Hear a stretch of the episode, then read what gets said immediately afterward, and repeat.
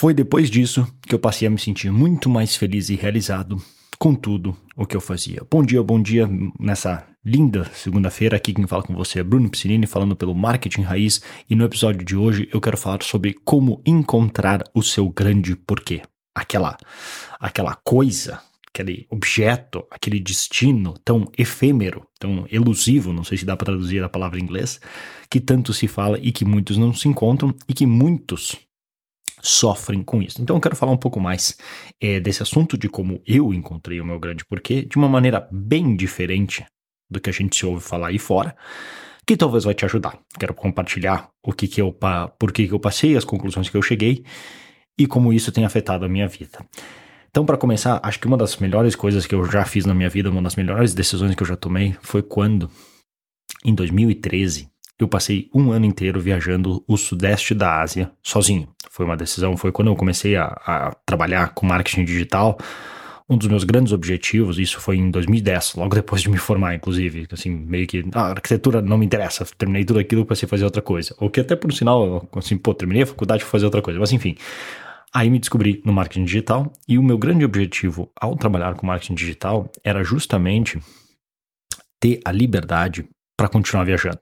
Porque eu já tinha viajado, já tinha morado em Londres, já tinha morado em Munique, já tinha morado em Sydney, já tinha feito outras viagens. E eu falei, cara, isso não é suficiente. Eu tinha uma vontade, eu tinha uma, uma, uma, uma uma vontade, assim, eu queria muito poder continuar viajando, aquela sensação de liberdade, aquela coisa, aquela visão quase romântica como ainda, entre aspas, um adolescente, apesar de não ser mais adolescente, com 20 e poucos anos, de querer continuar viajando o mundo.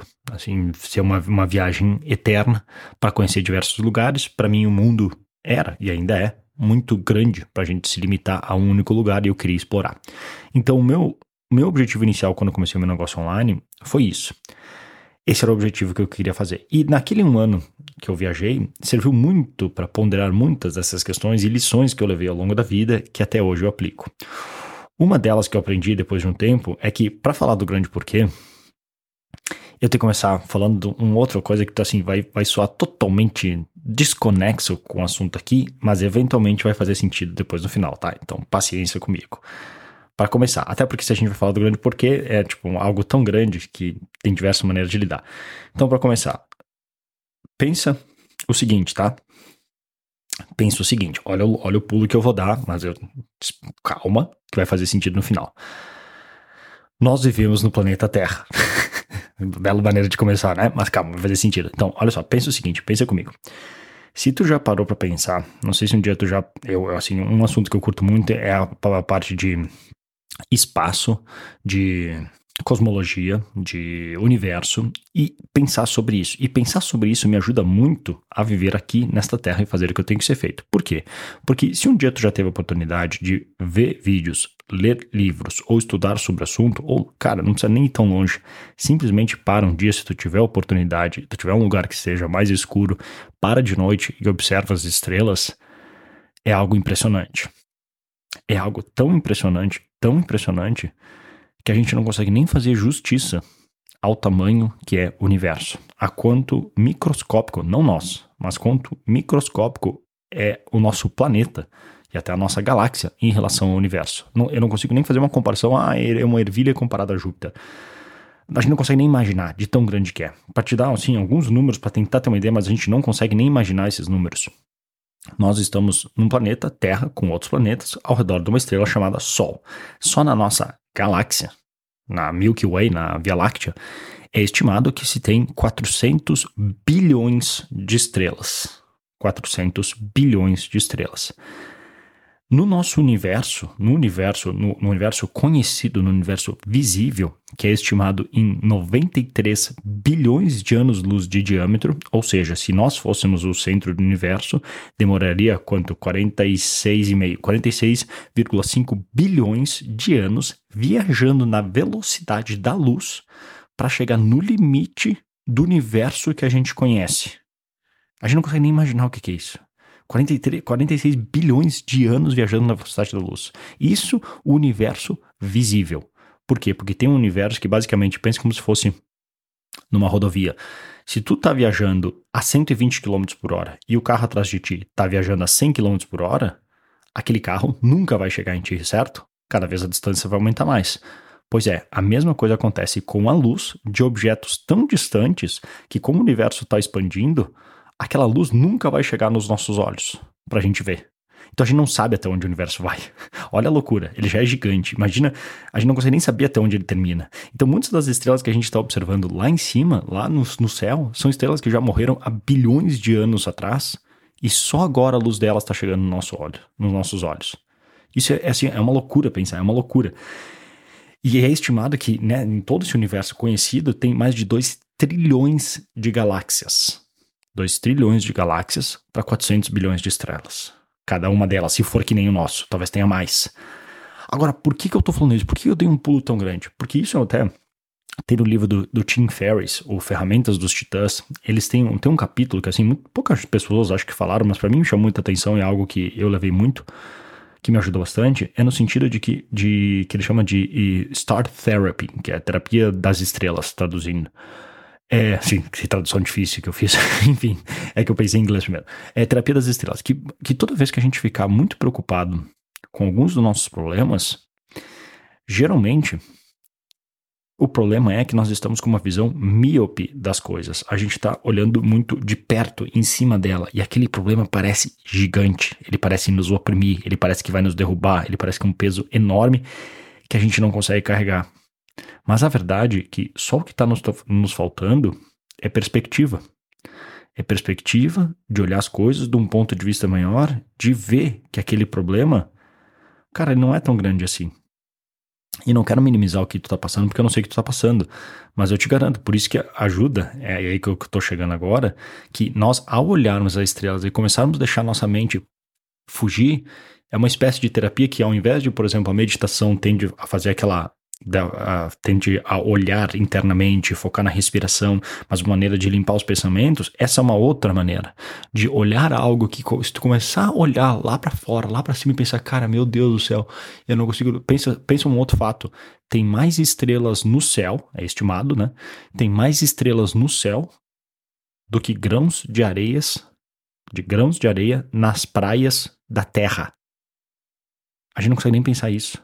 A gente não consegue. Vai na praia, olha quantos grãos de areia tem, a gente não consegue nem contar quantos grãos de areia tem, e tu pensar que tem mais estrelas que isso é muita loucura. Então isso serve para daí nos olhar lá de cima e pensar: olha tudo que tem um universo desse tamanho, e tá aqui nós, esse pequeno ser preocupado com esse pequeno problema para algumas pessoas, e por isso que eu falei que isso aqui não serve para todo mundo, para algumas pessoas isso pode ser um pouco, digamos, opressor, no sentido, ah, eu tenho que ter um significado, eu tenho que me sentir importante.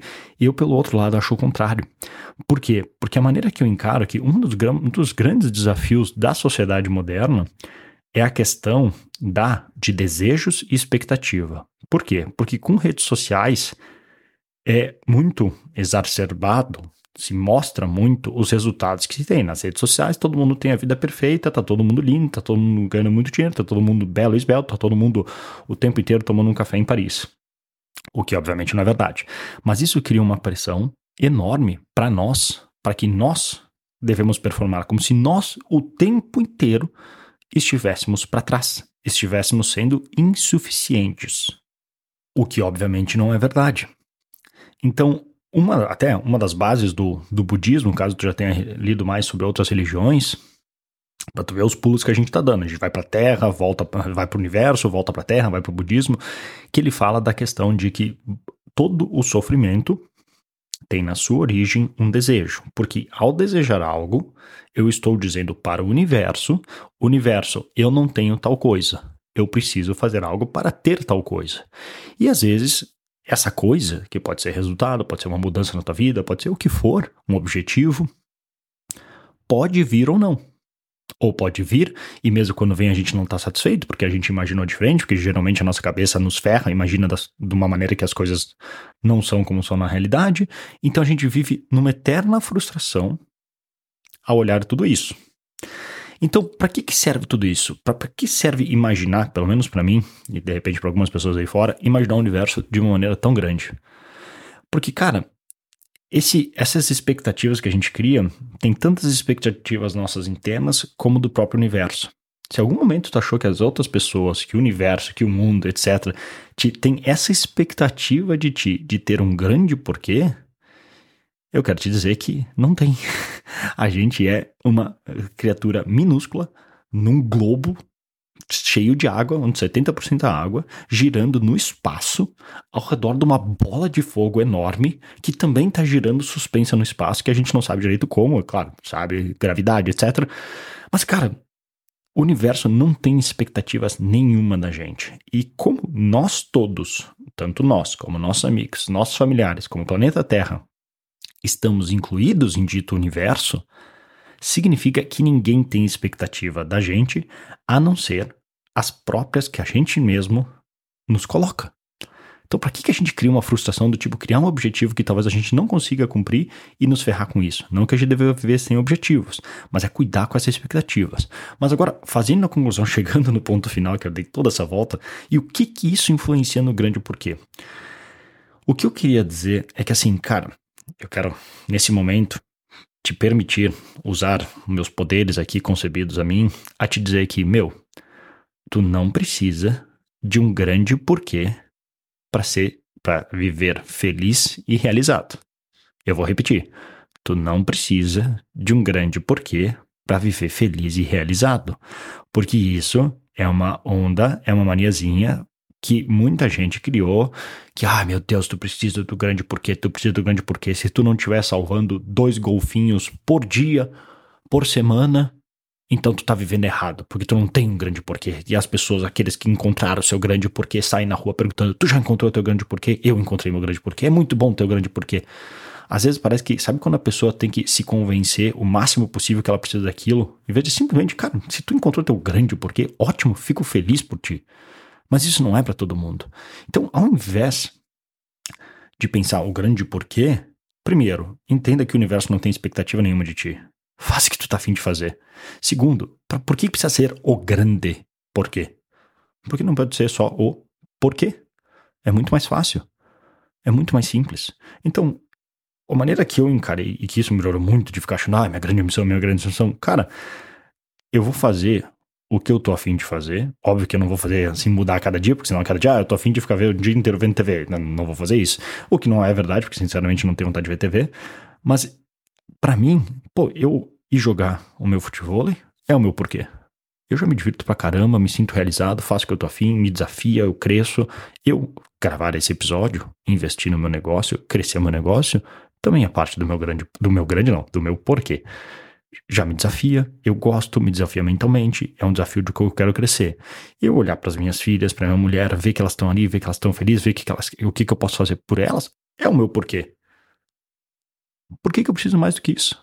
Por que, que eu preciso ficar grande, achando grande porquê? Porque, olha, o que eu já vi de gente, não vou dizer que desperdiçaram uma vida, mas que sofreram anos e anos e anos atrás do grande porquê. Ai, é que eu ainda não encontrei meu grande porquê. Meu Deus, eu ainda não encontrei meu grande porquê. Sem meu grande porquê eu não posso fazer nada.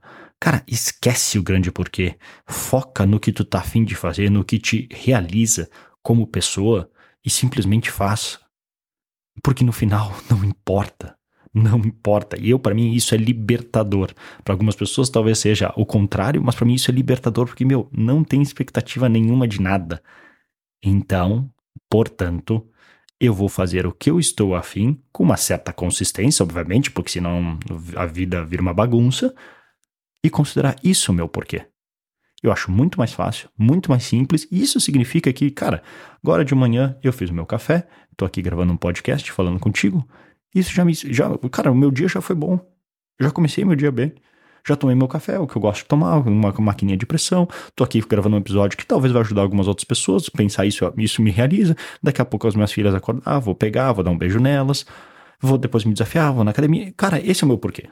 Viver, fazer o que eu tô afim, com uma consistência, com objetivos, porque eu tenho objetivos do que eu quero fazer no meu negócio, porque acho que isso me desafia e é o que eu me sinto realizado. Eu gosto de de me desafiar, de crescer, ver que eu estou evoluindo, ver que eu estou avançando, se não dia após dia, mas semana após semana, que eu estou evoluindo como pessoa, porque isso me realiza, mas assim, digamos, sendo bem egoísta, isso me realiza como pessoa e que a grande vantagem é que ao fazer o que eu tô afim de fazer, porque o universo não tá nem aí para mim, com uma certa sorte, eu influencio outras pessoas a fazerem o mesmo.